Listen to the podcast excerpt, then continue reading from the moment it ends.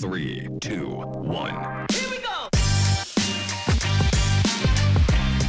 A gente fez isso duas da tarde, quatro da tarde, a gente era. No outro dia a gente era trem topics e uma coisa, e não positivo, tá? Que era Magalu racistas e coisas do tipo. É, e foi uma coisa assim assustadora, assim, do ponto de vista da proporção que tomou. Mas em momento nenhum a gente cogitou voltar atrás, nem pedir desculpas, nem modificar a nossa ação, porque nós sabíamos que estávamos fazendo a coisa certa. 22 mil currículos sensacionais. A partir desse momento, quem falar que não existem pessoas negras, pretas, capacitadas ou com skills para ocupar posição de liderança, eu vou jogar esse número de 22 mil currículos na cara da pessoa. Seja muito bem-vinda! Seja muito bem-vindo. Eu sou Stefano Venturato. E eu sou a Isabela Câmara. E esse é um case para chamar de seu, o podcast da Anshan Brasil. Estamos aqui toda terça e quinta-feira, na terça-feira com o case completo e às quintas-feiras com o episódio bônus. Aquela hora que você não está com muito tempo para ouvir o episódio completo, você pode ouvir o episódio bônus, mas vou te falar que vale a pena hoje você ouvir o case completo. A gente vai falar do que hoje, Isa? Hoje a gente vai falar de um tema super interessante e muito necessário também, né? Diga-se de passagem, que é a igualdade e equidade racial, a diversidade e a inclusão. Hoje a gente vai falar sobre o polêmico programa de trainee do Magazine Luiza, que foi desenhado ali exclusivamente para os negros e como a Magalu está trabalhando ali a diversidade internamente, quais são as ações aí que eles estão colocando em prática, em pauta também dentro da empresa, e como tudo isso gerou e também continua gerando um valor social também muito grande para a marca. Já dando um spoiler aqui, nada disso nesse programa não foi uma violação trabalhista, e quem disse isso não sou eu, é o Ministério Público do Trabalho. Eles consideraram o programa como uma ação afirmativa de reparação histórica. E é por isso que a gente trouxe a Paty aqui, a Patrícia Pugas, e também a Vivi para conversar com a gente. É isso. Então, você quer saber um pouco mais sobre esse case, muito, um pouco mais também sobre como trazer essas ações afirmativas para sua empresa? Vamos falar nossa frase clássica, Isa. Bora pro case, então? Bora. Bom, então estamos aqui com Patrícia Pugas, que é diretora executiva de gestão de pessoas do Magazine Luiza, e também com a Viviane Elias Moreira, que é gerente senior de resiliência corporativa na United Health. Mas estou aqui com a Vivi e com a Paty. É, são essas as duas pessoas que estão aqui comigo hoje. Não é a Patrícia, é a, não é a Viviane, é a, Pat, é a Paty e a Vivi, certo, meninas? Tudo certo? Certíssimo, certíssimo. Super certa. Bem-vindas para a conversa. E, a, e, a, e o que está virando muita moda aqui no nosso podcast, né, Isa? É que o pessoal tá interrompendo as férias para conversar com a gente. Olha, olha o grau da, da, da tá nossa conversa. importante, você viu? Exato. A Vivi interrompeu as férias para participar do papo hoje. Estava contando aqui para a gente antes da gente começar a gravar um pouquinho da rotina dela de férias. E estamos desconfiados que ela não está com água ali acompanhando ela nesse momento. É com gin, né, Vivi? Vocês vão sentir pelo tom da voz no, tom, no longo do podcast. Se errar o português, já sabem o motivo, inclusive. As coisas. Vai, a, mas a conversa vai começar a render mais à medida que o Gin for subindo, eu acho. A Patrícia não tá também de férias, não, né? Era só o que faltava. Não, não, não estou, não. Eu estive, mas já estou de volta, né? Mas eu tenho certeza que é, com gin ou sem gin, Vivi vai arrasar. Isa, Conta pra gente um pouco do nosso do case que a gente vai ouvir hoje, que eu já estou bem ansioso para conseguir começar a explorar com a Patrícia aí, junto com a Vivi, o case do Magalu. Então, bora. Mas antes, Sté, antes da gente começar a falar sobre o case, acho que a gente precisa conhecer bem, assim, a gente já falou um pouquinho da Vivi, da parte a gente até já apresentou um pouquinho, mas eu acho que quem está ouvindo a gente precisa muito saber, principalmente ali na Magalu, quem é que está por trás, né, desses, desse programa que a gente vai falar aqui. Então, Patrícia, se você puder contar um pouquinho para a gente sobre você, né, para quem está ouvindo aí, a gente consiga entender seus detalhes tão pequenos, quem que é a Patrícia, né, onde vive, do que se alimenta, conta um pouquinho aí para gente. Bom, vamos lá, né? É, bom, primeiro, agora sim, oficialmente, bom dia, boa tarde ou boa noite, qualquer que seja a hora que vocês estejam nos ouvindo, né? É, a todas, um super prazer estar aqui, obrigada pelo convite. Vivi, maravilhosa, obrigada por você ter interrompido suas férias para estar comigo. É, e a todos vocês, né, que estão aqui nos oportunizando e nos ajudando aí, inclusive a parte da técnica aí, né? O Gui que está aí por trás nos ajudando também. Então, muito obrigada a todos. Bom, sou Patrícia Pugas, é, estou diretora executiva de gestão de pessoas no Magalu já há quase seis anos, né? Estou indo para o meu sexto ano nesse desafio, que foi mais do que um desafio, é, é tão grande quanto o desafio foi o presente que foi na minha vida ter tido a oportunidade de estar neste, neste cargo, neste momento, nesta empresa, né, e ter a oportunidade de fazer tanta coisa como a gente está fazendo e viver tanta coisa como a gente tem vivido. É, sou baiana, sou de Salvador, na Bahia. É, e que está em Salvador nesse momento, não? Não, neste ah, momento então... não estou. Passei boa parte da pandemia em Ai, Salvador, porque você tira o baiano da Bahia, mas não tira a Bahia do baiano, então a gente está sempre ali mas neste momento estou em São Paulo, que aliás... no friozinho com a gente aqui, então. Pois é, eu amo São Paulo, né? Nesse ponto dizem que eu sou uma baiana estranha, porque eu gosto inclusive de frio, né? Então as pessoas acham que eu sou estranho, mas eu gosto. Por então... isso você foi expulsa, Patrícia, por isso que te mandaram para São é... Paulo. Aí, né? talvez. o fato é que é, eu, eu já moro em São Paulo já há quase 12 anos, é, mas estou no Magalu há seis anos. É, eu sou formada em Direito pela Universidade Federal da Bahia, e eu comecei a minha vida advogando, eu, é, eu, assim, eu acho que eu fui muito abençoada na minha vida profissional, porque eu tive a oportunidade de passar por todas as, as oportunidades que um, advogado poderia, então, eu advoguei, então fui profissional liberal, eu tive um cargo público, eu fui diretora de PROCON, lá chamava CODECOM, mas era o PROCON municipal, e eu finalmente entrei numa empresa e me apaixonei pelo mundo corporativo. Eu entendi que era aquela dinâmica que enchia o meu coração, que me fazia vibrar, e é onde eu queria passar o resto os meus anos profissionais, né? É, e hum, dentro da empresa eu acho que eu fui me descobrindo e fui me descobrindo enquanto advogada, mas me descobrindo também em outras áreas e a área de gestão de pessoas começou a me brilhar muito os olhos. É, eu sempre fui muito combativa em relação à área de gestão de pessoas, porque como advogada eu via muitas consequências, né, de coisas não tão, às vezes não bem feitas ou, ou não preventivamente cuidadas. E eu dizia, gente, eu, eu, eu, sou eu sou funil, eu sou a ponta do funil, eu só trato é, aqui já é, eu não consigo atuar preventivamente, então comecei a me juntar em comitês, comitês de contingência, tentar fazer trabalhos de prévio, eu gosto muito de análises, e aí de, de, causa do problema, né? eu gosto de causa da causa do problema, e eu terminei me aproximando muito da área de gestão de pessoas e me encantei por ela, e já há quase 20 anos eu me dedico quase que exclusivamente, por muito tempo, é, por algum tempo eu acumulei, né? dentro da minha diretoria tinha jurídico, mas já há um bom tempo eu me dedico exclusivamente à área de gestão de pessoas, e de fato adoro, me realizo muito fazendo o que eu faço.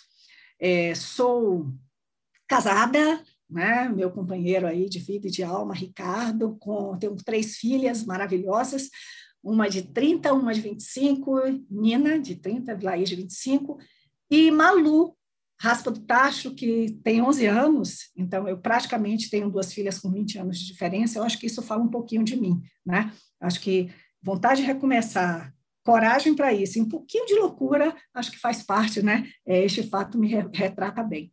Então, eu acho que, assim, muito resumidamente. Ingredientes essenciais para uma boa vida. Agora, eu vou falar uma coisa, eu acho que as meninas vão poder me ajudar confirmando.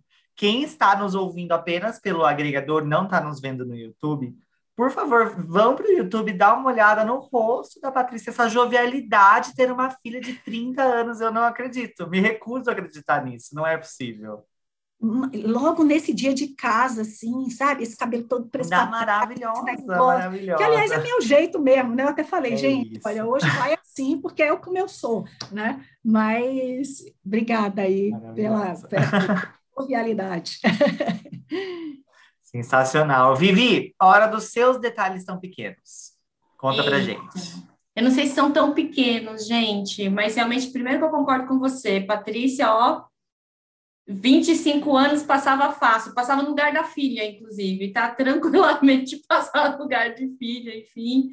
Mas até, até. Esse povo é muito gentil, viu? Esse povo é muito. Gente... Mas é verdade. Uma, coisa é a gente não mente, isso daí é fato. A gente aqui, transparência, é nosso lema, assim. E, na verdade, tem uma, umas coisas bacanas, assim, que a gente vê, né, histórias tão diferentes, mas que se juntam em algum momento, né? Mesmo parte lá de Salvador, eu aqui nascida e criada em São Paulo, e até pensando em uma ótica de inclusão, diversidade que a gente vai acabar falando, então vou fazer aqui minha autodescrição para cego ver, né, que a gente fala, então eu sou uma mulher negra, cabelos crespos, tá aqui armado no meu super black, 41 anos, é, tenho 1,65m, estou vestido com uma blusa rosa, minha pele é negra escura, é, então não sou parda, apesar dos meus documentos dizerem isso, não, eu sou negra mesmo, graças a Deus. Estou é, sentada numa cadeira com uma parede fundo claro. E quem é Vivi? Poxa, é uma pergunta tão recorrente, né, Paty? A gente vive fazendo palestra, evento, revista e falando quem é Vivi, mas eu gosto de me definir como uma, uma menina nascida e criada na periferia de São Paulo que ousou contrariar algumas estatísticas e alguns rótulos que colocaram para ela, né? E, e, esses rótulos começaram a ser, é, é, na verdade, quebrados com meus investidores anjos, que na época não falava isso, né? Mas eu tive dois investidores anjos, que foi minha mãe e meu pai, e mais velhos, meus irmãos mais velhos também investindo no meu estudo para que eu tivesse realmente a oportunidade de entrar nesse mundo corporativo aí, hoje sentar numa cadeira executiva dentro da maior operadora de saúde, né, do, do, do mundo, o UHG, o grupo UHG, um dos maiores dos Estados Unidos, e aqui fazendo parte da mais conhecida da Mil, mas é uma honra não só estar aqui com Pati, né, porque toda pessoa negra nos últimos dois anos, assim, aplaudiu de pé e eu diria que é uma ousadia, sim, do Magazine Luiza de falar, ah, vamos ali dar oportunidade, não chances. E eu sei que a gente vai falar um pouquinho sobre isso no podcast, mas eu, como mulher negra, tenho a honra de estar aqui conversando com a mulher que estava ali na linha de frente, fazendo o negócio acontecer, que tomou porrada e que ajudou a levantar. Então, para mim é uma honra estar aqui com o Capate hoje, que essa ganguezinha aí de bastidores, de Anshan, que mandam em mim, viu, gente? Vocês vão pensando, e vocês não sabem a transformação que essa galerinha está fazendo em mindsets, em paradigmas, e a gente precisa dessa galerinha para mover o mundo, né, Paty?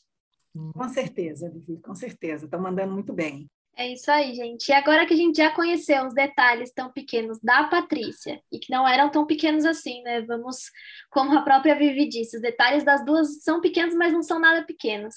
Mas agora que a gente já conheceu a Paty e a Vivi, que são nossas convidadas de hoje, é hora também da gente conhecer a fundo o case que a gente vai falar hoje, que é o case do programa de trainees exclusivo para negros da Magazine Luiza, e é exatamente isso que a gente vai fazer agora na hora do case. Bom, recapitulando aí para quem não sabe, caiu aqui, não sabe nada do que a gente está falando, não viveu no ano de 2020, foi no ano de 2020 que a Magalu ela percebeu que ela tinha ali um quadro de 40 mil colaboradores e desse total, mais da metade eram negros e pardos. Porém, quando eles foram ver, né, eles faziam parte ali da comunidade de desenvolvedores, vendedores, estoquistas, é, todos essenciais, claro, das suas funções, mas eles começaram a perceber que em cargos de liderança eram muito poucos, né, eram apenas 16% e acabavam ficando ali invisíveis no meio daquele montaréu de gente. No comitê executivo, eles perceberam que não havia nenhum e nem no conselho de administração. E aí, que, né, uma situação curiosa para uma empresa ali que pregava diversidade. Mas o que, que eles decidiram fazer, que eu, o pulo do gato para mim foi incrível, eles não fecharam os olhos para esse problema, né? Eles assumiram que alguma coisa estava errada, pregando a diversidade como eles pregam, eles assumiram que alguma coisa estava errada, e em setembro do ano passado, em setembro de 2020, depois ali de meses de reflexão, eles decidiram criar um, um programa de trainee exclusivo para candidatos negros. E o resultado, né, Paty, foi surpreendente. A gente viu aí a repercussão na mídia. E é o que a Paty veio fazer aqui, veio contar um pouquinho para a gente, né, sobre como foi tudo isso. E eu já queria aproveitar e fazer uma pergunta para você, Paty. Como é que foi todo esse processo dentro aí da Magalu, como é que era o cenário pré ali, lançamento do programa, e agora, qual que é o saldo da, da iniciativa? Conta um pouquinho para a gente sobre os é. bastidores, assim, do case. É, eu já quero até aproveitar sua pergunta, Isa, e colocar um, um, até um pouco mais de um ingrediente aí também, que é algo que com certeza a Vivi vai conseguir explicar depois. Mas existe também todo um processo de diagnóstico e existe também uma até uma, uma certa insegurança com o diagnóstico, né? Do pessoal falar, pô, não tá legal, que uma coisa realmente é diversidade, e outra coisa é diversidade e inclusão, que foi a, acho que passou por isso um pouco do diagnóstico de vocês.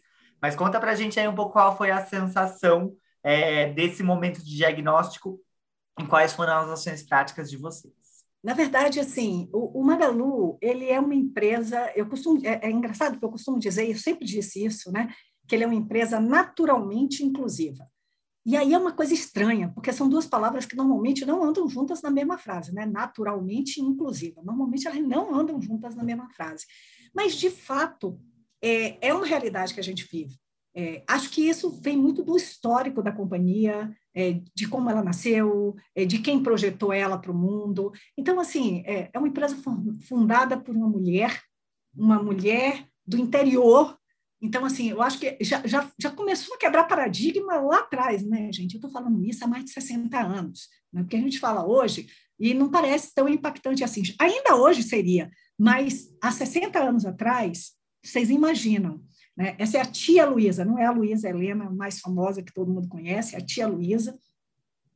E depois ela foi sucedida, foi comandada por esta mulher por um tempo, depois ela foi sucedida pela Luísa, que é super disruptiva, né? E, e, também uma presença feminina, não só ela representa, mas ela, ela empunhou a bandeira, essa causa, essa bandeira muito fortemente, muito da luta feminina, mas a luta feminina, eu, é, embora seja muito cara para ela e muito cara para a empresa, né, no sentido de muito, muito valiosa para ela e para a empresa, mas é, é, era mais, né, era mais que isso. Era uma luta pela diversidade, né, pela diversidade em todos os seus aspectos, né, materializada naquele momento pela questão da mulher, até porque era o que ela representava muito, era o paradigma que ela rompia muito fortemente mas também uma mulher do interior. Né? Ela costuma dizer, inclusive, sem Harvard, sem GV, ela fala muito na, nas palestras dela, e que se tornou e que assumiu e que tem o papel que tem. Ela hoje é muito mais até que o Magazine Luiza, né?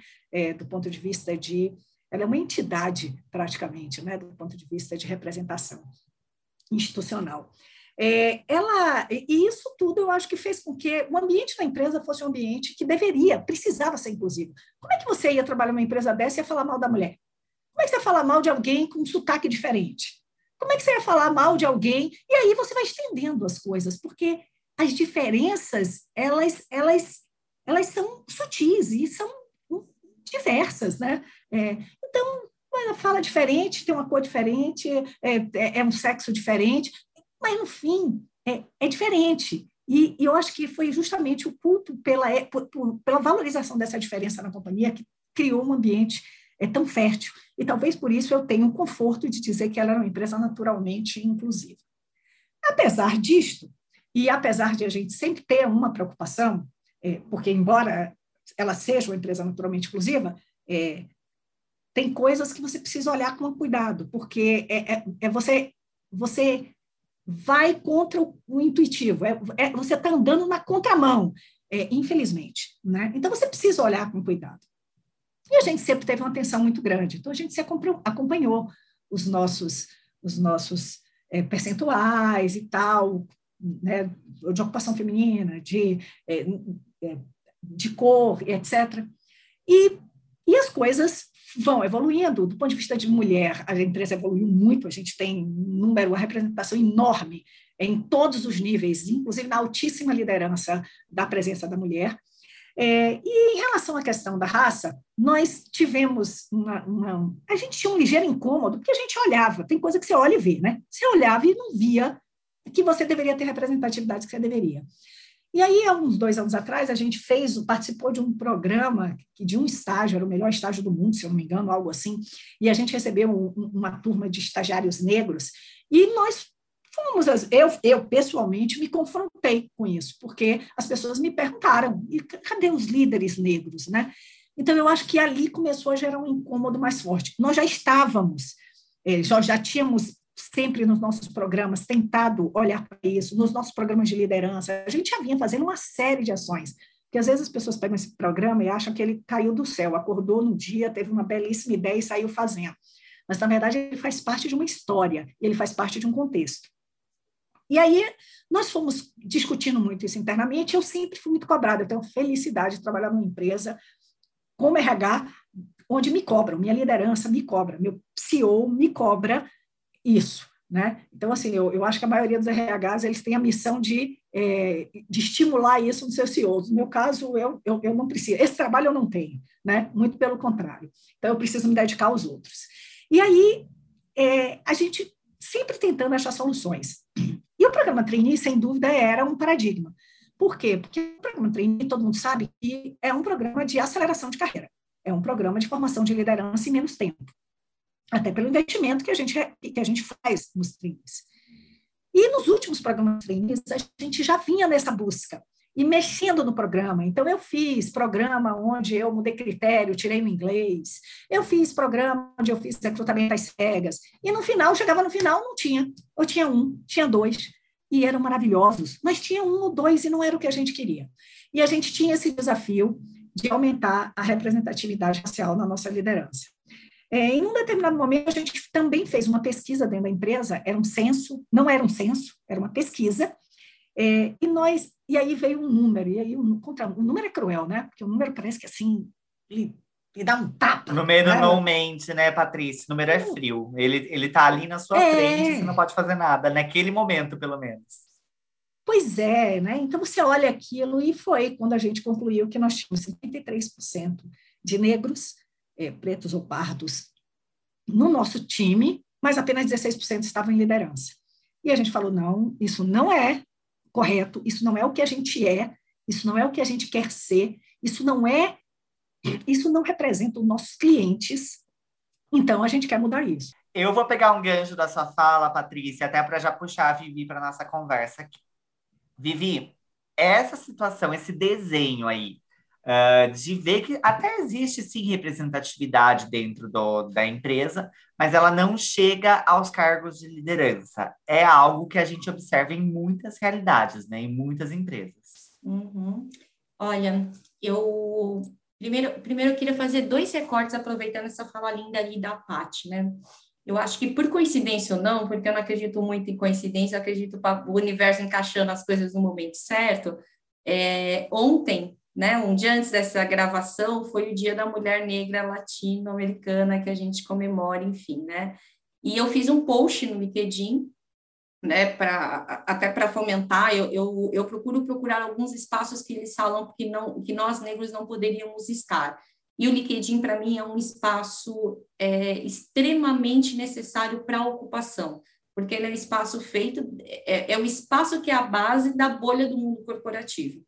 Então, se você não está lá e não chamar outros dos seus para estar lá naquele momento, você vai ter, tipo, é, é, você vai só fomentar ou levantar mais muros, né? Então, o LinkedIn é uma ferramenta que eu uso muito para falar sobre os temas, né?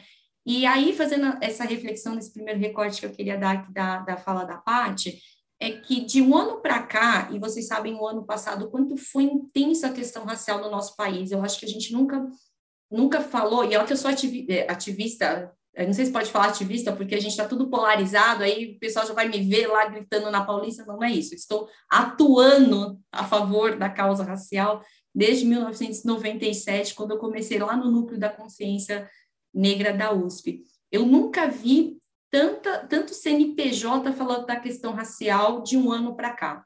Né? E aí já faz um primeiro insight, né? Por, a gente precisou morrer alguém nos Estados Unidos para começar a olhar aqui para o nosso mundo Brasil, para começar a entender o que está acontecendo.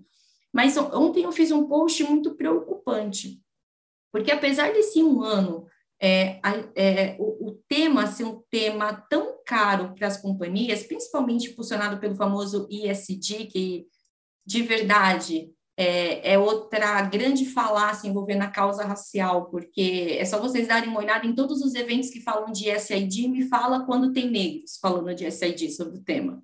Né? E quando você acha os negros falando sobre SID, é para falar da questão só social, e quando é a questão social é um recorte muito minoritário.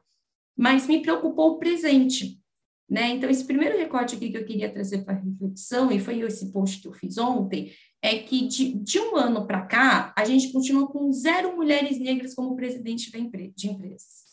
É, eu tive a honra de participar o ano passado do primeiro é, grupo de capacitação de mulheres negras para conselho.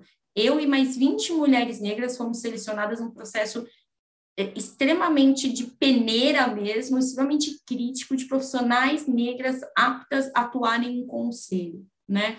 E, e foi matéria de revista, o Conselheiro 101 chama esse programa, tem nomes de, Lisiane Lemos, Leila Lória, Marielle Coutinho, Ana Paula Pessoa, nomes assim de pessoas, eu não vou, eu não vou Patrícia Molina, que não são, é, assim, era muita potência junto, e me desculpa se faltar o nome de alguém aqui, a Janda, Andréa Cruz, e, e aí, quando a gente olha, a gente passou de três, quatro conselheiras negras para dez em um ano.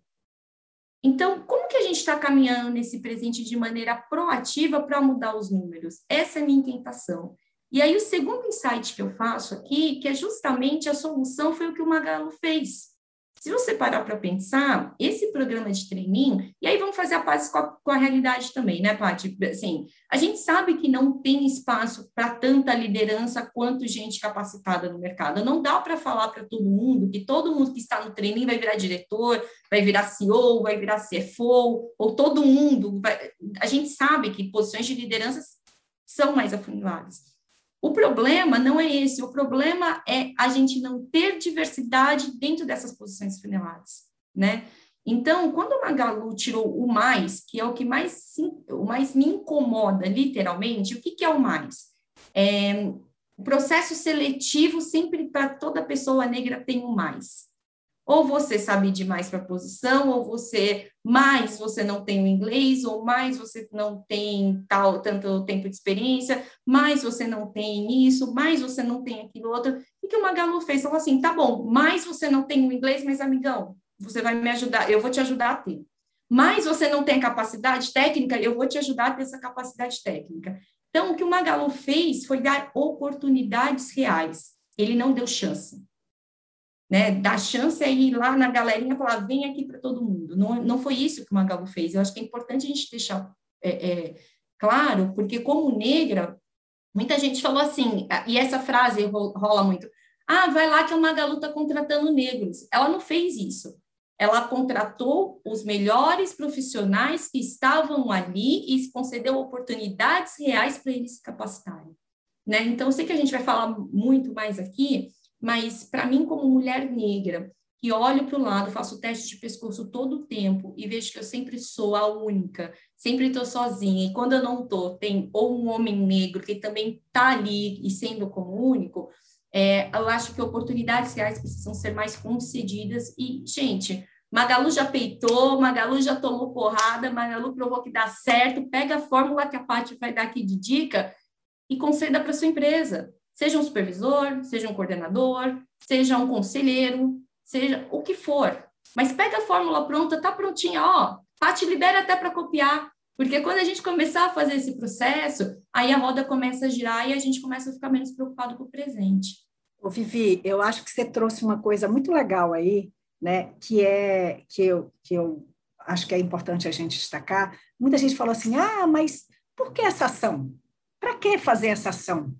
É, e, na verdade, a nossa, o nosso pensamento do Magalu é outro, é a gente precisa fazer alguma ação, né? É porque, às vezes, eu acho que as pessoas ficam querendo montar um mega ultra plano, é, corrigir todas as bases políticos, sociais e econômicas para finalmente tomar uma providência. E, assim, a gente precisa fazer alguma coisa, começar, e começar. Então, quando a gente resolveu fazer, é, é uma coisa muito nossa, assim, né? Quando a gente tem um problema, a gente procura uma solução prática pra, e efetiva para começar a resolver. A gente não tem nenhuma expectativa de resolver, mas a gente tem expectativa de começar a resolver. Né? Uhum. Então, lógico que o problema da distorção racial, da, representa, da, represent, da distorção da representatividade racial na nossa liderança, não ia e não vai ser resolvido com um programa trainee.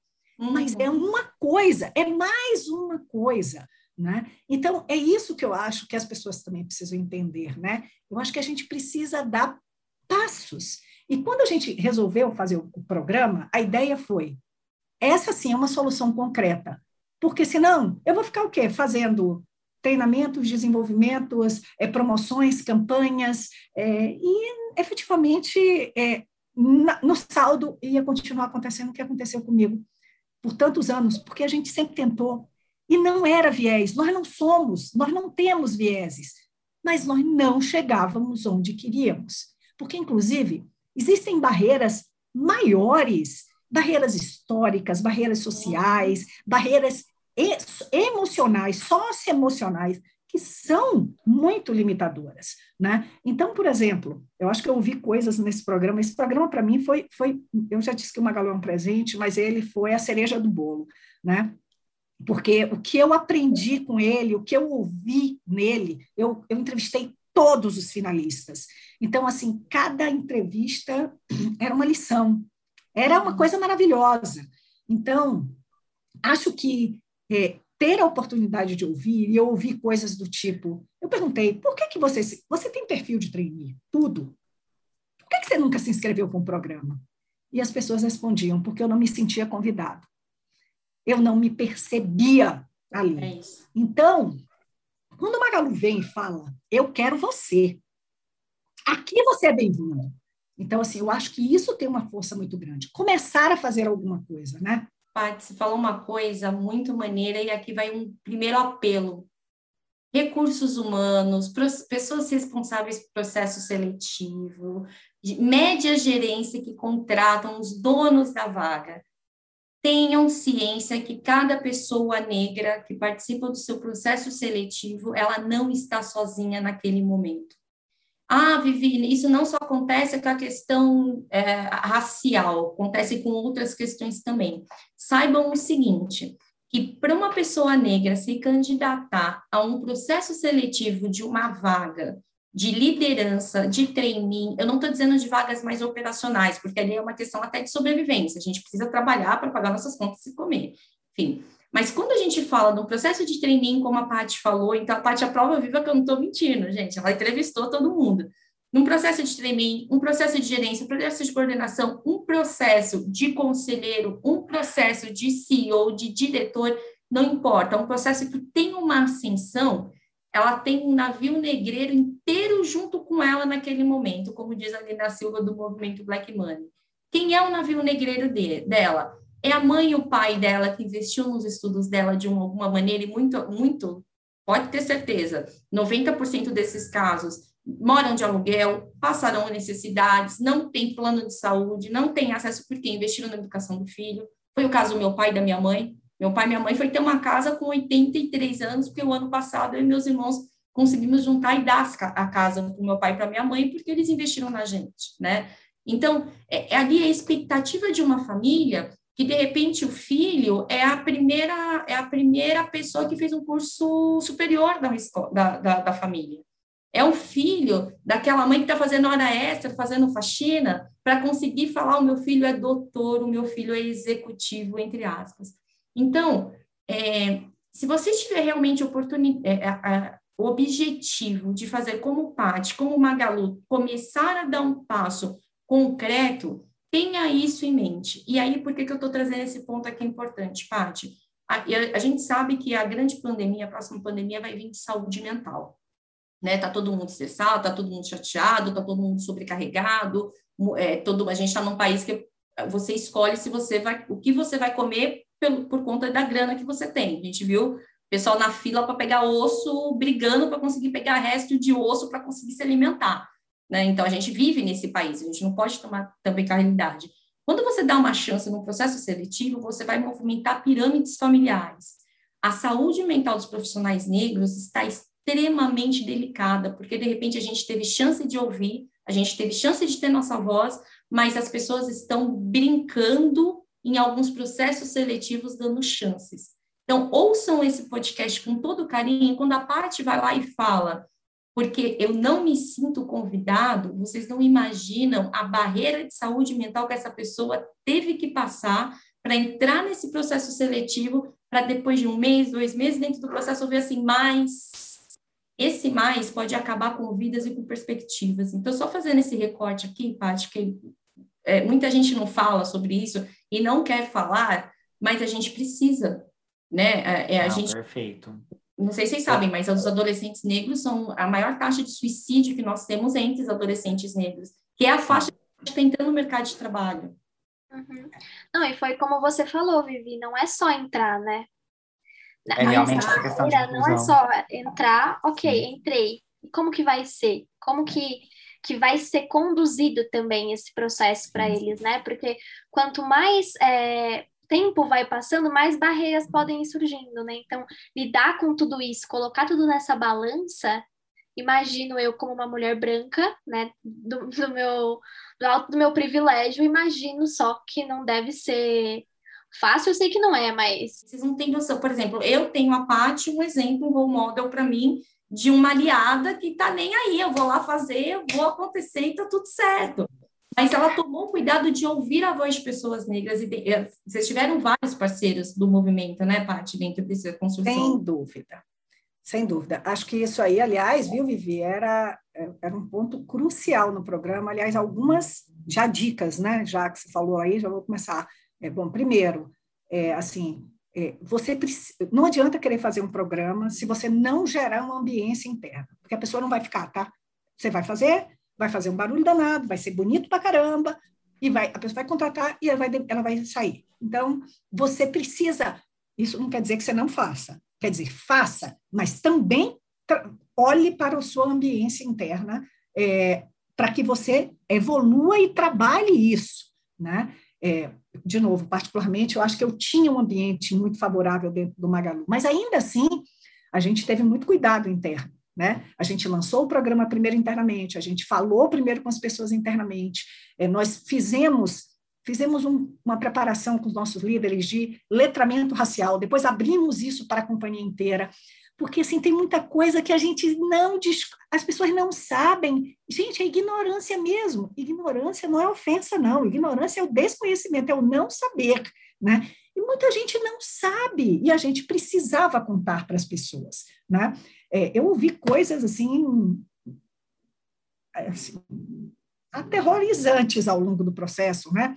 É, de, do tipo, não tem racismo no Brasil, é, isso é racismo reverso, é, ou coisas assim que você fala, gente, puxa, dá um Google, né? Dá um Google. Esse do racismo reverso dói, dói, fisicamente quando eu ouço essa. Dói, dói ouvir. Pois é. E assim, mas você, olha, a gente ouviu isso de pessoas é, tidas como autoridades, inclusive, né? É, mas aí, qual foi o grande diferencial? Eu acho que muito do que a Vivi falou. Eu acho que a gente fez duas coisas muito importantes.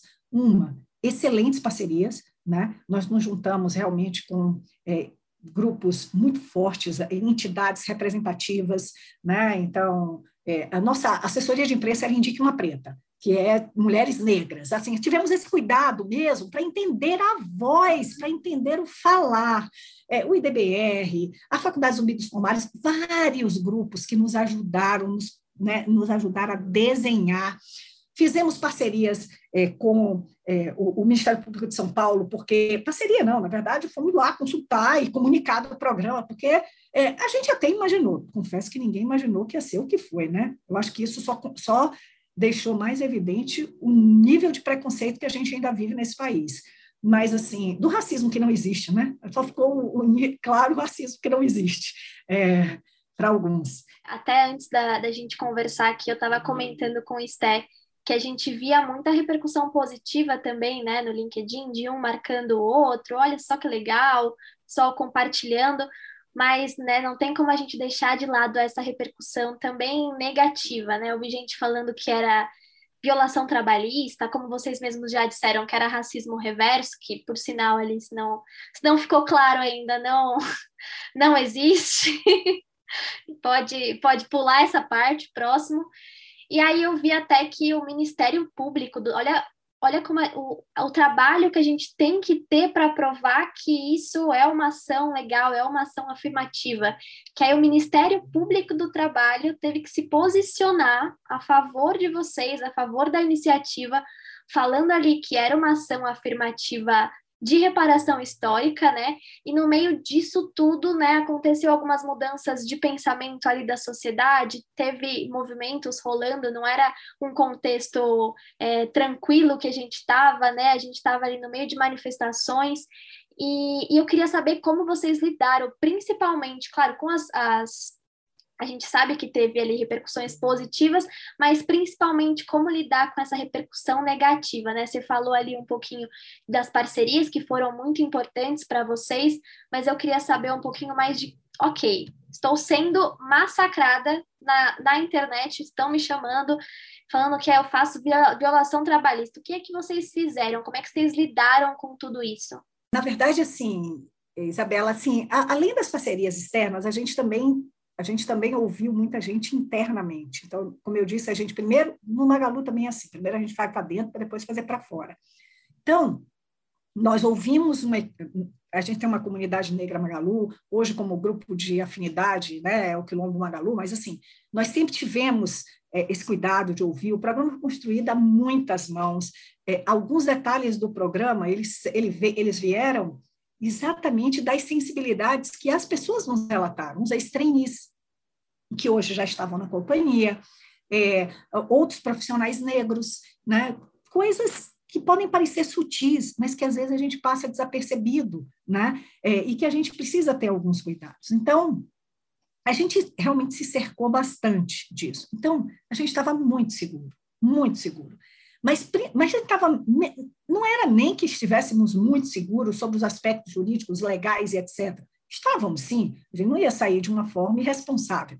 Mas mais do que isso, nós estávamos seguros da correção da nossa ação, de que nós tínhamos que fazer. E isso é uma coisa que vale muito para a gente. Lá a gente fala, o certo é certo, e a gente tem que fazer, né? Ainda que a gente pague um preço por isso. O pioneirismo tem seu preço, a gente já pagou várias vezes, Luísa vive pagando preço por ser pioneira, então a gente sabe lidar com isso. Sem dúvida, foi, foi, na verdade, ninguém imaginou que fosse gerar o que gerou, tá? A gente até sabia que podia dar alguma ida, avaliamos, mas nunca, nunca, em tempo algum, imaginamos que isso fosse tomar aquele tamanho. Inclusive, nós tínhamos todo um programa de divulgação para o programa, né? tínhamos um plano de divulgação para o programa, inclusive pensamos em usar influenciadores e tal, porque a gente queria chegar nas pessoas. O nosso objetivo de divulgar o programa era chegar na comunidade que a gente queria chegar. É, e a gente suspendeu tudo, porque nós lançamos o programa internamente, numa sexta-feira, a gente primeiro lança interno, fizemos uma live, o Fred, nosso presidente, puxando o Lázaro Ramos, convidamos o Lázaro Ramos para fazer uma, uma palavra e tal, ele fez uma palestra com a gente. Então, fizemos um, um, um, trabalho com isso e aí depois lançamos. Gente, foi impressionante, assim, a gente fez isso duas da tarde, quatro da tarde, a gente era, no outro dia a gente era trend topics e uma coisa, e não positivo, tá? Que era Magalu racistas e coisas do tipo. É, e foi uma coisa, assim, assustadora, assim, do ponto de vista da proporção que tomou. Mas em momento nenhum a gente cogitou voltar atrás, nem pedir desculpas, nem modificar a nossa ação, porque nós sabíamos que estávamos fazendo a coisa certa. E que em algum momento. É, outra coisa foi o que você disse também, a gente também tinha um acolhimento muito forte. Né? Se, por um lado, tinha um monte de gente lá atacando, tinha um monte de gente apoiando, solidarizando. Sou muito grata aos meus grupos de RH, todos muito solidários. Né? Eu acho que a gente recebeu mensagens também muito positivas nesse sentido. Então, a minha família, inclusive, né? e, e, e minha liderança, que, aliás, é, construiu isso junto. O Fred era assim. Foi, viveu visceralmente todo o programa desde o início. A Luísa também sabia, como conselheira, como presidente do conselho, apoiou, né? É, então, nós estávamos muito fechados e certos. Então, é, não foi fácil, mas a gente sabia que ia passar. Passou. É, e aí não era, não era, não era isso que a gente queria. A gente só queria aumentar a representatividade racial na nossa liderança. Mas, se isso também serviu para mobilizar pessoas e para fazer com que as pessoas tivessem uma visibilidade, uma discussão sobre um assunto que já devia estar sendo discutido há muito tempo, aliás, nem devia mais ser discutido, né? Mas, infelizmente, como precisa, não devia precisar ser discutido, mas como precisa, tem que ser discutido. É, então, já valeu. É, e eu, disso tudo, eu recebi um post, no, no, um comentário no meu post do LinkedIn, foi muito interessante, porque a pessoa falava assim, olha, eu não sei porque vocês estão fazendo essa discussão toda, mas valeu, porque eu, se vocês não tivessem polemizado tanto, eu não saberia do programa, agora eu já sei, vou me inscrever. Então, a polêmica toda serviu para uma coisa. Eu, eu tive 20, mais de 20 mil fantásticos candidatos. Foi um programa que foi difícil tirar. Olha, eu, eu, cada, cada eliminação, lógico que as primeiras elas têm outras fases, né?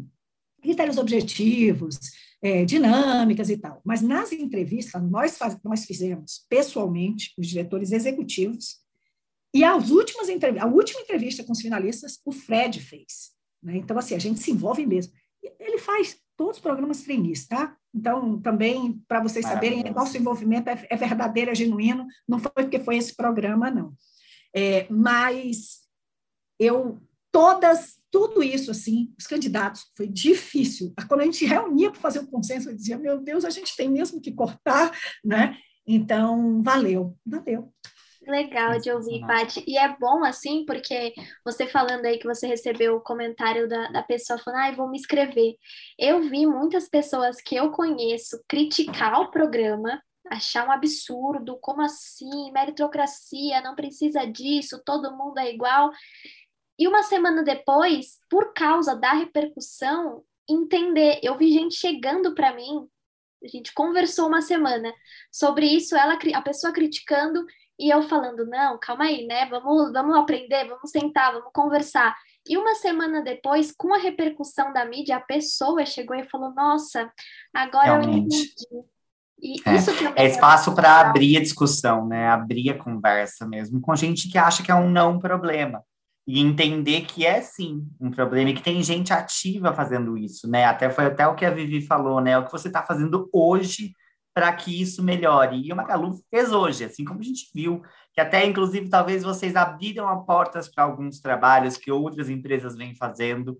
E aí, olha, oportunidade para o pessoal aí. Se são 20 mil, certamente a Patrícia pode compartilhar uns, uns currículos com alguns, com alguns amigos aí de pessoas que não foram é, aproveitadas. Né? Se organizar direitinho, todo mundo é contratado. 22 mil currículos sensacionais.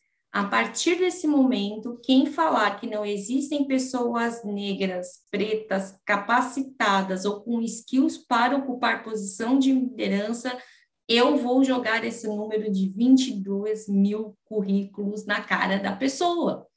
Não dá para falar hoje você não encontra profissionais negros capacitados. É lógico que depende do seu segmento de, atuação. Não dá para falar que eu vou contratar 22 mil que tenha JavaScript, programação, inglês fluente, não estou dizendo isso. Mas 22 mil currículos de pessoas que estão afim de trabalhar na sua empresa e contribuir com os skills delas. Esse é um número para ficar, 22 mil. Esse é o headline. É, e uma coisa, uma coisa que eu acho que também é importante, assim, é, esse não, porque assim o pessoal fez um barulho com o programa, com esse programa, mas a gente tem vários programas. Eu tenho programas exclusivos para mulher, eu tenho programas eu tenho programas exclusivos para PCD, eu tenho programa exclusivo para todo tipo de coisa. Por que esse barulho? Porque é programa exclusivo para negro? E, e engraçado, porque a sensibilidade grande foi porque é programa exclusivo para líder ou para um cargo que gera uma aceleração de liderança muito rápido. É, nós temos, isso é outra dica, assim, é, os programas, quando você quer realmente enfrentar a questão da diversidade, os programas eles não podem ser isolados. Você não pode fazer isso como uma ação isolada. Ele tem que estar, tá, ele, ele tem que ter consistência. Você tem que ter um planejamento. Eles têm que estar conectados. Nós temos outros programas. Inclusive, nós fizemos, estamos com um programa muito legal, que é o Luiza Code, que é um programa para formação, a gente dá bolsas para mulheres, só mulheres, é, se formarem em tecnologia, aprenderem a programar, aprenderem tecnologia, e aí a gente contrata. E a gente tem reserva de 50% para mulheres negras. Então, assim, tem outros programas acontecendo, né? É, porque eles são importantes, eles precisam se conectar. É, nós criamos agora, lançamos agora programa Os 50 Mais. Nós estamos fazendo um programa para contratar pessoas acima de 50 anos. Por enquanto, é exato, especificamente no, no, no nosso saque, né, que o nosso Luiz resolve, é, em Franca, mas a ideia, de novo, a gente tem que começar, gente, a gente tem que começar. Então, a gente faz, faz pequeno, faz piloto. Não deu, pivota, deu, é, escala, e lá vai a gente, não é isso? Sim. A cultura ágil não é isso? Então, é é, nós temos feito realmente algumas coisas nesse sentido. Eu acho que a dica é essa: precisa estar consistente conectado, porque senão, aí sim, esses voos solo vira é, quase que aventureiro, aventura, é, aventura, né? E aí, Paty, se puder ter tempo de complementar, porque se deixar, olha, esse podcast tem que ser duas horas. Esse vai durar, esse um, vai ser dois. maratona. Eu acho que tem que ser fase 1, um, fase 2, continua em dois, porque está muito bom. E, e, e Paty, se você me puder complementar, eu vou te falar o porquê deu tanto ruído esse da questão racial. É, o, o Brasil precisa entender primeiro a sua história. O Brasil precisa entender que nós fomos construídos a partir de conhecimentos, técnicas e suor do povo negro. Né? E aí, se vocês estão achando que estou advogando por mim mesma, se você conhecer a história, por exemplo, você vai ver que a primeira política de cotas não foram para os negros, foram para os imigrantes que vieram para dentro desse processo de hegemonia que foi construído para nós ter, não termos pessoas negras dentro do Brasil em cargos de destaque, e isso vem do Brasil colônia. E aí vai minha dica. Leiam, por favor, Escravidão 1, Escravidão 2, o Laurentino Gomes, que vocês comecem a entender, e tantos outros livros de tantos autores negros, O Crime do Caso Valongo. É, é, existe uma literatura hoje bem farta que dá para a gente ouvir a história do perfil do colonizado e não do colonizador, né? Acho que esse é o primeiro ponto e por isso que deu tanto ruído. O segundo ponto, a nossa zona de conforto dentro das empresas foram construídas muito em detrimento de darmos oportunidade para as pessoas não negras, mas que faziam parte do nosso ciclo. Então, o cara que fez uma faculdade de renome, ele vai trazer para trabalhar com ele pessoas que fizeram a mesma faculdade de renome com ele, porque para ele é um padrão de qualidade. E ele não vai ver ali pessoas negras, então para ele está tudo certo, né? É diferente do que a gente vive nos Estados Unidos.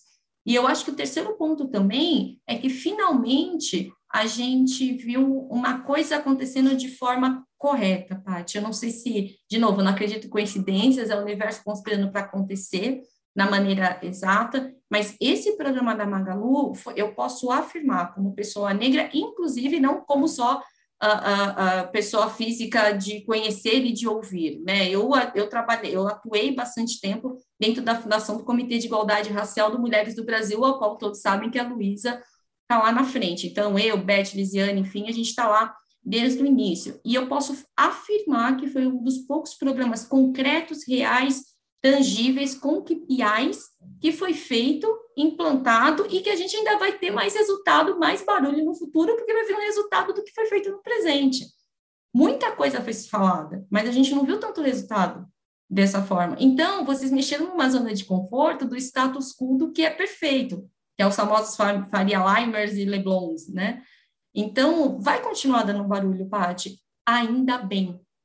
Cada barulho que dá, talvez, é um jovem negro morto a menos na periferia. Sim.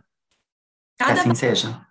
É uma menina negra que está ouvindo isso daqui, a chance de ouvir é pouco, mas de repente, se alguém passar para ela isso, é ouvir falar assim: Uau, a Vivi está lá, mas ela tem a Paty como aliada, que não vai ficar preocupada se eu vim da ponte para cá ou não. Ela não vai ficar preocupada se eu aprendi meu inglês no cursinho da ONG, que é onde deu para eu ir. E não vai ficar preocupada se eu falar problema, porque ela vai me corrigir, vai me dar um norte. E meu chefe vai estar tranquilo. Eu vou, eu vou trazer um exemplo aqui para fechar minha fala, tá? Home office. Galera toda em home office, a solução do, do, do pessoal da pandemia. E eu trabalho em residência corporativa, realmente foi a solução, foi a estratégia que a gente teve para falar. Quantas empresas se preocuparam, tá? É, no local de moradia dos seus funcionários? E aqui eu não estou falando de questão de cadeira, de bem-estar. Eu vou falar de população negra, tá? Eu tenho algumas mentoradas negras que elas estavam desesperadas, que a empresa dela colocou ela em home office, ela mora na extrema periferia da Zona Leste, na casa dela tem um computador que custa 15 mil reais, que é o computador que a empresa dela deu para home office. A cadeira dela custa 3 mil reais, que foi a empresa que mandou, e a mãe dela, quando ela tem que trabalhar, fecha todas as janelas, porque o grande medo da mãe dela é ser assaltada. Porque o que ela tem de equipamento hoje trabalhando em casa é muito mais o que a mãe tem de eletrodoméstico. Só que ela não foi perguntada se ela poderia ter condições de fazer home office. E detalhe, a mãe dela está fazendo hora extra a mais porque ela fica mais tempo logada da conta de luz. Isso é um recorte social? Pode ser, mas se você olhar esse recorte social, você vai ver pessoas negras ali. E ela me veio, ela, juro por Deus, ela me ligou desesperada para perguntar se eu me importava que ela trabalhasse na minha casa durante alguns horários, porque aqui na minha casa ela se sentiria mais tranquila. Eu fiz um seguro para ela, porque o medo dela era perder o emprego, falar isso para o chefe dela, o chefe dela não entender. Eu fiz um seguro para ela, para a mãe dela deixar ela trabalhar em casa. E aí que é. tá até, né, Vivi, a importância de você ter diversidade na tomada de decisão, diversidade na confecção do problema, da, da, da, solução, porque só vai conseguir pensar neste problema ou na solução para este problema quem já passou, ou que, que, seja alguém que conhece alguém que, que traz isso para discussão na mesa. É um racismo Al... institucional. Agora a gente está sentando, se você olhar os, os conselhos que tomam essas decisões, ele não tem diversidade, ele não tem pluralidade. Ele não tem. Gente, desculpa, ter diversidade de gênero não ocupa todos os outros pilares de diversidade. É uma competição, é uma soma de informação. Perfeito. Então, não é porque a Paty está ali no conselho, o Paty está ali, ela, ela, ela não vai ter, ela nem tem a obrigação de cobrir, é, ela tem a empatia, mas ela não tem o conhecimento de cobrir alguns gaps que não é da vivência dela. Perfeito. Não posso cobrir o gap do que é ser uma mulher nordestina trabalhando em São Paulo. Isso deve ser também alguns viés inconscientes pesados. Mas eu tenho a empatia com relação a isso, a Paty. Assim como se eu estiver numa reunião com uma mulher negra discutindo algum assunto técnico, eu tenho certeza que a Paty vai ter empatia comigo de falar, peraí, a Vivi conhece esse assunto. É assim que a gente abre oportunidades. Trazer pessoas negras para falar não só sobre racismo, trazer pessoas negras para falar sobre o skill dela, ouvir essas pessoas. Escutativa, não é mimimi. Eu quero sim estar aqui. Me dá a chance de mostrar o meu trabalho. É só isso. Perfeito. Aliás, aliás, né, Vivi, isso, aqui, isso aqui é lugar de fala que as pessoas também não sabem o que é, né? Faz parte do letramento racial, né? Mas ainda bem que também muitos aprenderam que era lugar de fala, né? Além do que a chance de acharem que a, é, se estiver numa mesa, eu e a Paty, alguém falar assim, quem é de Salvador, a chance de olharem para mim e não para a Paty é gigante. Eu preciso passar para o próximo quadro, que é o quadro ah. que a gente se inspirou em Caetano Veloso, então é o nosso quadro Alegria Alegria, em que a gente vai dar uma explorada realmente as principais alegrias do case Magalu, desse case maravilhoso aí de inclusão. É, e aí eu já até queria já começar com uma pergunta mais direta para você, viu, Patrícia? Uh, a nossa maior curiosidade é realmente o, o, prático desse programa de trainees, né? Então, entraram pessoas, quantas pessoas entraram, o que, que você tem visto da mudança de vida dessas pessoas? Você já passou um pouco sobre a qualidade dos profissionais, que eu tenho certeza que, assim, deve ser um, de um nível gigante, altíssimo, mas explora um pouco para a gente a alegria dessas vidas mudadas aí, que eu acho que vale a pena a gente entender também. É, olha, a gente está no início do programa, porque o programa trainee, né? Você passa. O barulho todo não era nem quando ele tinha começado, gente, era só na seleção. A confusão toda era. Eu só estava fazendo a seleção, né? Você imagina. Então, é, todos esses candidatos foram De todos esses candidatos, nós selecionamos 19 e por quê? Porque nossas turmas de trainee não são grandes, nunca foram, inclusive normalmente elas são de 10. Este ano nós, aí, nós praticamente dobramos, né? dado a qualidade dos candidatos, é, e, e, e, aí a gente trouxe para casa 19 pessoas, é, e eles têm um ano de formação. Então, eles passam um ano na formação. É, e aí a formação é uma formação de programa trainee, mesmo. Então, tem né, todas aquelas coisas, imersão, job rotation, no nosso caso, eles ficam em loja, é, eles passam por todos os nossos formatos de loja. Esse ano foi mega tumultuado por causa da pandemia, tivemos que redirecionar o programa. No ano passado a gente redirecionou parte, mas também já foi em março. Esse ano já começou janeiro é, redirecionado, né, digamos assim.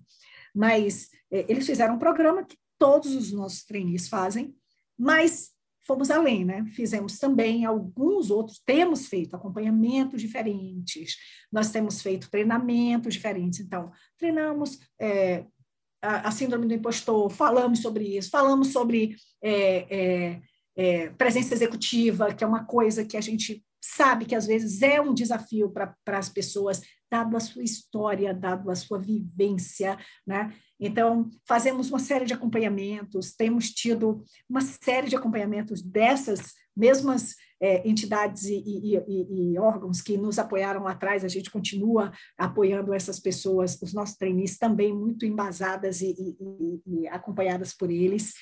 É, e o treinamento de idioma, né, para nós, não para nossa surpresa, porque confesso que não foi uma surpresa, é, muitos dos nossos trainees têm inglês fluente, tá? Porque fizeram lá é, todos os programas que podiam, imaginavam, é, e foram e fizeram, e bolsa, e falam inglês fluente.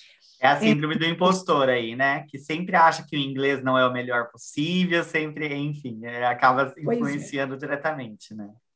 Pois é, mas para aqueles que não, eles estão fazendo inglês, e os que estão, os que já falam inglês, a gente ofereceu outro idioma, né? Você quer aprender outro idioma, então eles estão fazendo um outro idioma, a escolha deles. Então, assim, é, de novo, é, é, é formação, né? É, é, é dar ferramenta, né? Você tem que dar ferramenta. Aí, cada um faz o que quer com as suas ferramentas, né? É, eu, eu gosto muito de uma frase de Aristóteles, sempre gostei muito, e eu acho que nunca se aplicou tão bem, né, que diz é, justiça é tratar igualmente os iguais e desigualmente os desiguais da medida da sua desigualdade. Né? Então, eu acredito nisso, eu acho que é isso que a gente tem tentado fazer. É, eles ainda estão no processo de formação, mas olha, eu vou dizer uma coisa: a gente já vê frutos, frutos concretos, não só da energia, da vibração, do orgulho de pertencer que eles têm né, é, disso, é, do exemplo que, ele é, que eles são, inclusive para a turma interna nossa, que olha e diz, puxa, eu posso também. Né? Uma das nossas trainees já era colaboradora Magalu, ela fez o processo né? e passou. Então, ela já era colaboradora Magalu e ainda assim se habilitou ao programa trainee e foi redirecionada para o programa trainee. Eu então, ia te perguntar até sobre isso, viu, Patrícia? Porque, assim, Magalu é um case, Magalu, enfim, é uma, uma entidade, acho que não é nem, nem pra gente dizer que é uma empresa, mas que alcança cidades brasileiras, não sei nem em quantas cidades vocês estão hoje. Eu acho que, naturalmente, já existia essa diversidade entre os colaboradores, exatamente porque acaba alcançando lugares em que uh, enfim, periferia, cidades menores, e isso acaba sendo uma, um dos grandes diferenciais de vocês. Uh, e qual tinha sido o impacto também dentro de casa com esses colaboradores realmente desse processo? Ah, tivemos vários participantes internos, é, um deles passou na final, outros foram redirecionados, inclusive receberam feedback no sentido de é, o que é que precisa se reforçar, o que é que precisa melhorar. Então, assim, eu acho que foi uma oportunidade, inclusive, de, de se mostrar, né? Eu acho que, assim, é possível, o que foi que a Vivi disse, quando me vê lá, vai dizer, olha, ela está lá, é possível. Então, eu acho que isso já é muito forte, muito intenso. É, mas isso do ponto de vista mais, eu vou chamar assim, mais é, emocional. Do ponto de vista prático, gente, eles são incríveis. É, eles passam pelas áreas, eles e a gente até em função da pandemia a gente está dando projetos, né? Então eles se unem, fazem projetos. Eu nunca vi projetos serem criados tão rapidamente e, e normalmente a gente dá problema para eles darem a solução, né?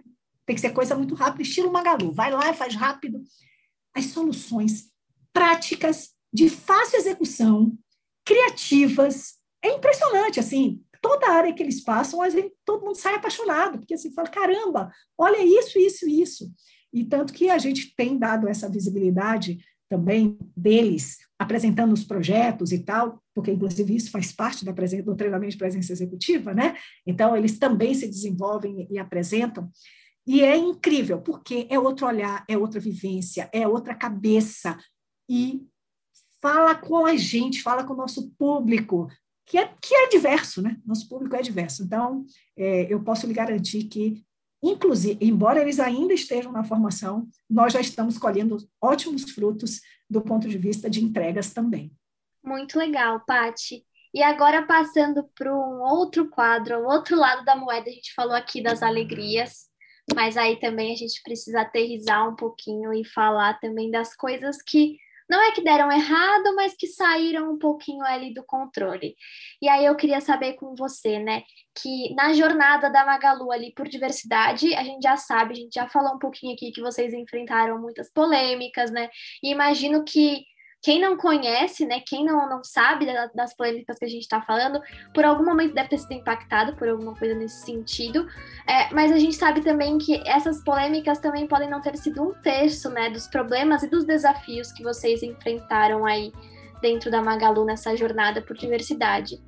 E aí, nesse quadro aqui, no Não Era Amor, Era Cilada, a gente puxa o molejão aqui para ajudar a gente e é nesse quadro que a gente fala sobre os desafios, daquilo que não deu tão certo assim.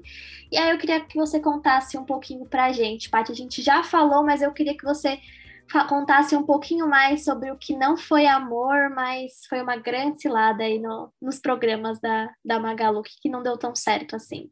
Olha, Bela, eu acho que a primeira coisa é, é assim, eu acho que a coisa, a maior cilada, né, é, que fazer um paralelo aí com o quadro, né, que você está dizendo que eu acho que a gente podia incorrer, é, que a gente pôde incorrer foi foi foi a tristeza de ver o nível é, é, era mais, era mais do que ignorância, né? Porque o ignorante se permite aprender.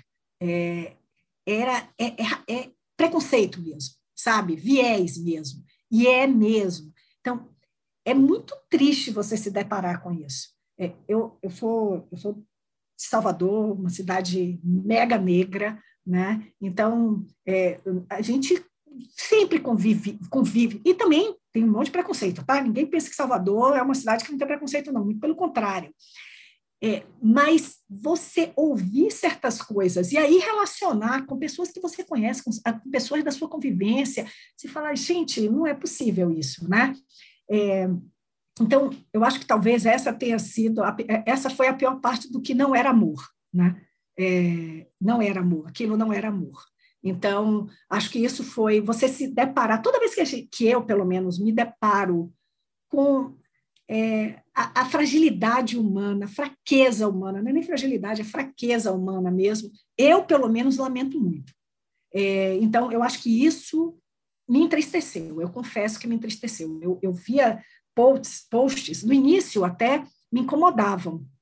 Depois, eles começaram a me entristecer é, profundamente. Né? Então, acho que essa foi a parte, é, foi a pior nota, foi a nota mais triste é, de todo o programa. É, de resto, sim, é, foi uma exposição excessiva, é, nós ficamos aí também mais de um dia aí, não sei quantas horas, Trend Topics no Twitter falando Magalu racista. Lógico que isso não é bom, não é bom para a marca. Teve gente querendo, é, reclamando, dizendo não vou ser mais sua cliente, não quero mais comprar nessa loja, não vamos comprar. Então, é, lógico que isso para uma empresa é, não, é, não é positivo. Mas, de novo, eu acho que a gente entendeu que não era amor, né? E aí continuamos trabalhando da forma que a gente achava que deveria trabalhar. Né? Fora isso, eu acho que é, foi mesmo a questão de, de tudo, do, do, do, nível, que não, não é dor, mas foi um nível especial né, de dedicação, não só no sentido da construção do programa, mas do monitoramento, do acompanhamento. A gente sabia que os holofotes estavam virados para a gente, não era para ficar, mas ficaram. Então, a nossa responsabilidade cresceu ainda mais com tudo isso, né? Então eu acho que isso, sem dúvida, é um, um peso adicional, mas até aqui tudo bem. É, e é o, o Learn Fast, né, Patrícia? todo o processo de vocês com certeza trouxe vários aprendizados também, que foram talvez até resultado dessas ciladas aí. É, quero chamar a Vivi para esse papo, mas até te puxando de uma conversa diferente. Vivi, o que, que é cilada para o profissional preto, pardo, negro hoje no, no Brasil? O que, que é cilada é, dentro de todos esses, de todo esse meio que a gente está vendo e algumas ciladas que você já viveu ou ouviu de algum de seus mentorados aí que você pode compartilhar com a gente?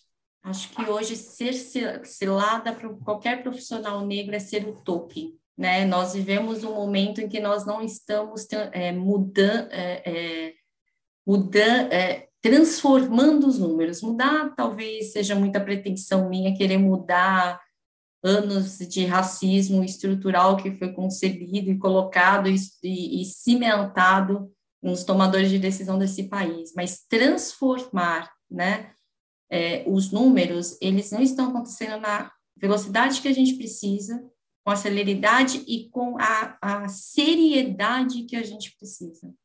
Então, hoje, ser um profissional negro, e o que, que eu quero dizer como token? Eu não sei se vocês conhecem esse termo, mas o token é ser sempre único. Então, quando chegar alguém ali numa determinada empresa falar o seguinte, ah, mas você não tem líderes negros, tem sim, vem cá, Vivi, você tem sempre a única, né? É, uh, dia da mulher negra, ah, mas a gente tem uma mulher negra representante, vem cá, Vivi. É... a diversidade, e até fazendo um, um, um, juntando com uma conversa aqui, Vivi, para até, enfim, eu acho que é legal a gente trazer esse, esse ponto. A gente teve recentemente conversando com a, a Gabi, que é fundadora da Transcendemos, e ela falou uhum. até algo parecido com isso também, né? De você, você, parece assim, você quer ter uma paleta ali. Ah, eu tenho sim uma líder negra aí atrás, aqui a líder negra. Ah, não, eu estou incluindo trans aqui, tem uma pessoa que não é sobre isso. É sobre não é você é trazer a pessoa para as tomadas de decisão, é sobre você trazer realmente a diversidade realmente para que ela aconteça dentro da estrutura, né? Não, sem dúvida, acertou. Acho que hoje a grande cilada para o profissional negro é ser token, até porque muitas vezes a gente não tem a opção de não ser o token. Quando a gente vai num processo seletivo, é, a gente é, a gente está levando sonhos e desejos com a gente, né? De repente é o desejo de você conseguir, se você passar aquele processo, tirar a sua família de uma situação de vulnerabilidade. Então, você vai se sujeitar a ser, ser, esse token, porque nem todo mundo sabe que tem uma oportunidade de como trabalhar no Magalu, né? E aí, do token, vem algumas situações extremamente delicadas. Então, canais de denúncia que não são diversos. Então, várias empresas falam, ah, a gente tem um canal de compliance, mas seu canal de compliance não é diverso, e de repente você não vai ouvir a pessoa dentro da empatia necessária para entender, sim, que é um canal de racismo vai, vão acontecer situações como aconteceu em outros mercados, em, outros, em outras situações que, que a gente viu publicamente aí, é, é, que são relatados a todo momento, e até, inclusive, fazendo até um ponto que a Paty falou, não é o fato da, da Magalu ter implantado esse programa que blindou ela de atos de racismo. Né? Ali é uma empresa feita de um ecossistema de pessoas e mindsets diferentes e plurais também. Salve, salve a diversidade nesse ponto. Mas eu acho que é importante a gente deixar claro que essa cilada pode transformar casos de racismo em racismo é crime.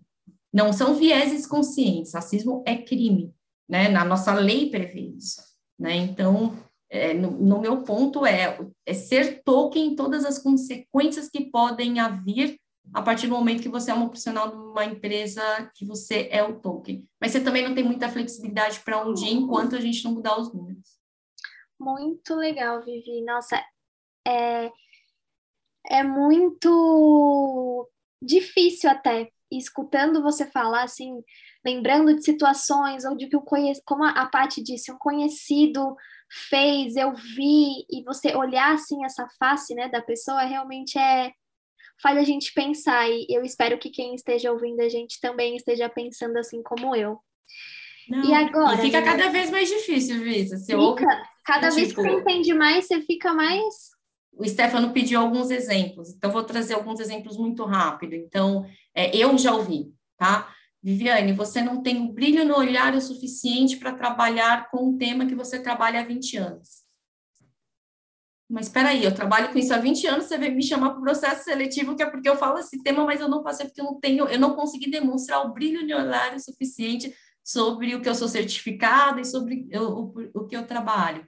É, eu já ouvi de pessoas no processo seletivo falando: olha, muito bacana, muito, muito legal, mas apesar de você ter essa formação, você falar sobre gestão de risco, gestão de crises, controles internos, apesar de você ter tudo isso, eu acho que o match para você é diversidade e inclusão. Então, olha, quando a gente tiver uma posição para diversidade e inclusão, a gente vai chamar você porque você é muito boa sobre isso.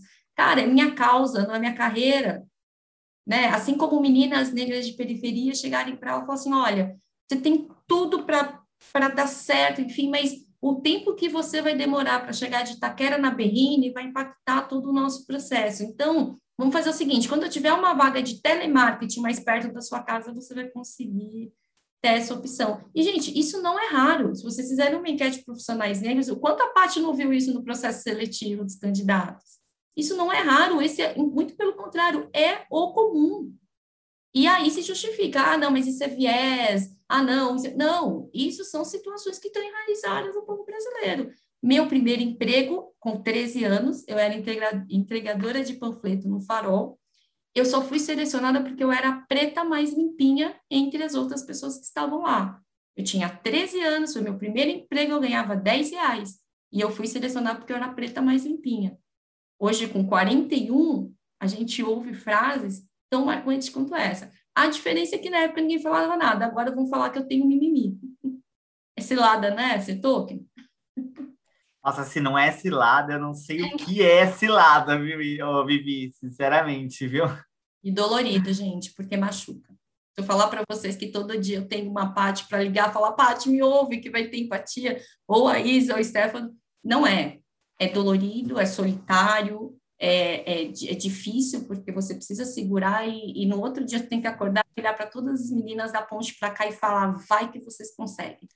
Então... E é exercício nosso até, Vivi, assim, enfim, é, a, a, diversidade é um tema muito caro para a Ancha também, e usando caro no sentido que a Paty usou agora há pouco, é um exercício que é muito importante para a gente é, de trazer no dia a dia, e até a gente está numa jornada de diversidade uh, nos nesse mês, inclusive, esse podcast faz parte, inclusive, da jornada de diversidade da Anchan, mas é parte do nosso trabalho, é parte do meu trabalho, trabalho da Isa, do Vini, da, do time do Tutu, de todo mundo que está por trás desse podcast, do Gui, enfim, de todos, tra trazer profissionais diversos para falar sobre assuntos diversos. A gente não quer trazer é, profissionais negros para falar sobre diversidade apenas, a gente não quer trazer profissionais PCDs para falar sobre inclusão apenas, não. A gente é parte do nosso trabalho, é parte da nossa obrigação realmente procurar por esses profissionais para falarem sobre os mais diversos assuntos é porque é como a gente entende que, que o mundo deve ser. A gente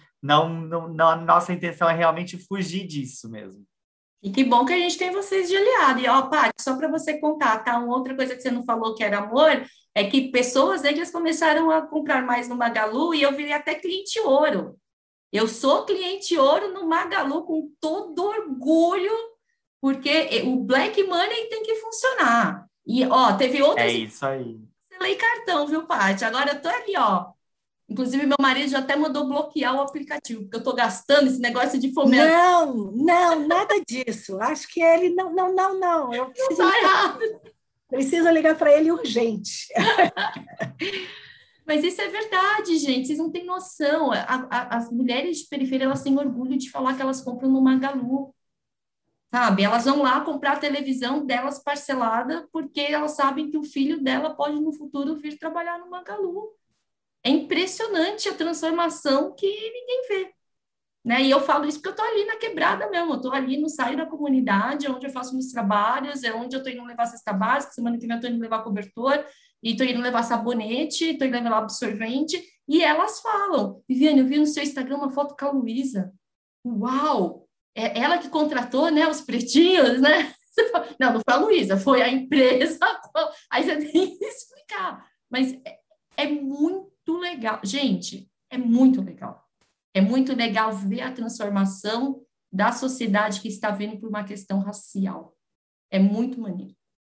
E eu vou continuar comprando, Paty. Ai, que ótimo. É, essa, é, olha, gente, não é só ela, por favor, todos ajudem. Todos. Né? É, vale a pena, né? Eu vou fazer o meu merchan. Fale é. chega rapidinho. É, muito, entrega mais rápida do Brasil, estamos arrasando. É, mas, olha, é, eu, eu, eu só queria abordar um último tema também, Vivi, assim, muito rápido, mas acho que até de ouvir tudo você falar aí, falou tanto da mulher negra, é, que é a questão da interseccionalidade, né? É, que eu acho que às vezes as pessoas é, menosprezam, que só falando, esclarecendo, é quando é, as, as, as minorias elas se somam é, dois aspectos né, se somam e isso se potencializa, porque às vezes as pessoas pensam assim, negro, mulher negra. Uhum. Ah, dobrou. Não, é, ela vai exponencialmente. É, o, uhum. o, nível de problemas, de limitações, é, isso cresce exponencialmente. Mulher negra PCD, mulher negra gay. É, então, assim, é, é, isso é uma coisa muito séria, né? É, cada um na sua, né? Eu acho que é, a gente está falando muito da questão racial aqui. Eu acho que todo mundo, de alguma forma, em algum momento, poucas pessoas não se bateram com um nível de preconceito. Eu sou uma mulher branca, mas eu sou mulher. Eu sou nordestina, então eu sou mulher nordestina. É, tenho certeza que eu também já passei os meus os meus bocados, né? É, trato isso com muita tranquilidade, é, porque tive um trabalho forte de autoestima para que me propiciasse, me possibilitasse essa reação. Mas nem todo mundo tem. Eu, inclusive, trabalho muito minhas turmas do Nordeste, principalmente falando com as mulheres sobre isso, quando eu vou falar em, com formação de gerente, porque eu sei, eu sei o que a gente passa. Né? É, como mulher, já cansei de estar em mesa que eu era a única mulher. Né? Cansei de estar em mesa como executiva, que eu era a única mulher. Então, eu acho que são coisas que, no fim, cada ação que você faz e cada preconceito que você quebra é muito mais do que aquele preconceito em si, né? Ele se multiplica. Eu, eu, eu, eu torço, eu, eu, eu acredito fortemente que, assim como as interseccionalidades elevam potencialmente o problema né, dos preconceitos, cada preconceito que você quebra eleva potencialmente a possibilidade de se quebrar mais preconceitos ainda. Né? Então, eu acho que é, é, isso aí que a gente tem que deixar. É, a única queria... certeza que nós temos é que todos somos diversos, né, Paty? Pois é. E eu queria também deixar claro assim, o Magalu não é perfeito. Tem um monte de problema. Inclusive, temos todas as nossas questões, tanto que nos deparamos com não temos negros suficientes na nossa liderança, é fato, ponto. Né? É, eu acho que a única diferença, talvez, é, talvez a nossa grande qualidade seja exatamente enfrentar isso. Né? Porque os problemas nós também temos, continuamos tendo problema. Tem, apesar de todo esse trabalho de cuidados, de treinamentos, etc., eu, eu tenho 42 mil pessoas, né? eu não controlo cada uma dessas pessoas. Né? A gente atua, a gente não aceita é, qualquer coisa que a gente ouve, vê, mas a gente não controla. Nós não somos perfeitos, mas a gente briga para ser melhor. Né? Eu acho que essa é a nossa grande luta diária, é ser melhor, cada dia um pouquinho melhor, cada dia um pouquinho melhor. No fim, dá uma diferença, viu, gente? Se cada um fizesse um pouquinho disso, a gente já está num lugar muito melhor, né, Paty? Gente, quero muito, muito, muito agradecer esse baita case, essa influência de vocês aí, tanto Vivi puxando Patrícia quanto Patrícia poder aí abrir as portas desse case maravilhoso da Magalu. Foi muito legal, saiu daqui com muita coisa anotada, muita coisa para a vida mesmo. Eu acho que esse final aí, Vivi, você conseguiu amarrar tudo, traz para mesa, vamos discutir, ler autores negros, é, conversa, enfim, traz, traz para o seu dia a dia. Eu acho que isso também nos influencia muito, muito para conseguir levar isso para o nosso dia a dia, para se apropriar do case, que é o que a gente quer, né? Que aula, hein, Isabela Câmara? Que aula, Estela. Não tenho nem mais, assim, o que... Como eu falei, né? Eu tô aqui com meu caderninho, já tô pensando no que eu vou fazer quando a gente acabar aqui. É, e, e muito do nosso propósito com esses episódios especiais voltados para a diversidade é um pouco do que a gente explorou aí no episódio para a gente aumentar o repertório cultural mesmo, né, Isa? Acho que Vivi falou isso em um momento. Leia autores negros, ouça música de músicos negros, saia com amigos negros, realmente traz isso para o seu dia a dia, é isso que a gente espera fazer, trazendo cases das mais diferentes origens e trazendo pessoas e profissionais das mais diferentes origens, origens aí para o teu agregador de podcast favorito. E esse é o objetivo aí de um case para chamar de seu. Estamos aqui todas as terças e quintas-feiras, terças-feiras com o episódio principal, quinta-feira com o episódio bônus. Não esquece de dar um follow no nosso podcast e acompanhar os nossos episódios. É, vai aí no seu agregador de, de podcast favorito ou até no YouTube, é, dá um follow e compartilha com quem você acha que pode aprender um pouco mais sobre o nosso case. Acompanhe todas as novidades da Anshan no anshan.com.br, lá você encontra um pouquinho do que a gente faz e um pouquinho do que a Anshan está fazendo aí pelas empresas do país todo. E é lá no nosso site também que além de você acompanhar nossos conteúdos, você pode se associar no chão e fazer parte aí da comunidade que representa um terço do PIB brasileiro. Segue a gente também nas redes sociais, é só buscar por Anchão Brasil em todas elas, no Instagram, Facebook, LinkedIn e Twitter. E vocês que nos escutaram até aqui, a gente também quer saber sua opinião, então mande suas sugestões, seus comentários, suas reclamações e elogios também é sempre bom para podcast.brasil.com.br. Eu sou a Isabela Câmara. Eu sou Stefano Venturato e a gente se encontra no próximo case. Beijo! Tchau. Esse episódio foi idealizado pela Ancham Brasil com Guilherme Domingues na edição e captação, Vinícius Roque, Victoria Ferrari, Nicole Dias, Camila Zarzuri e Herbert Barlow na produção. Eu esqueço que esse é sem vídeo, eu fico sorrindo.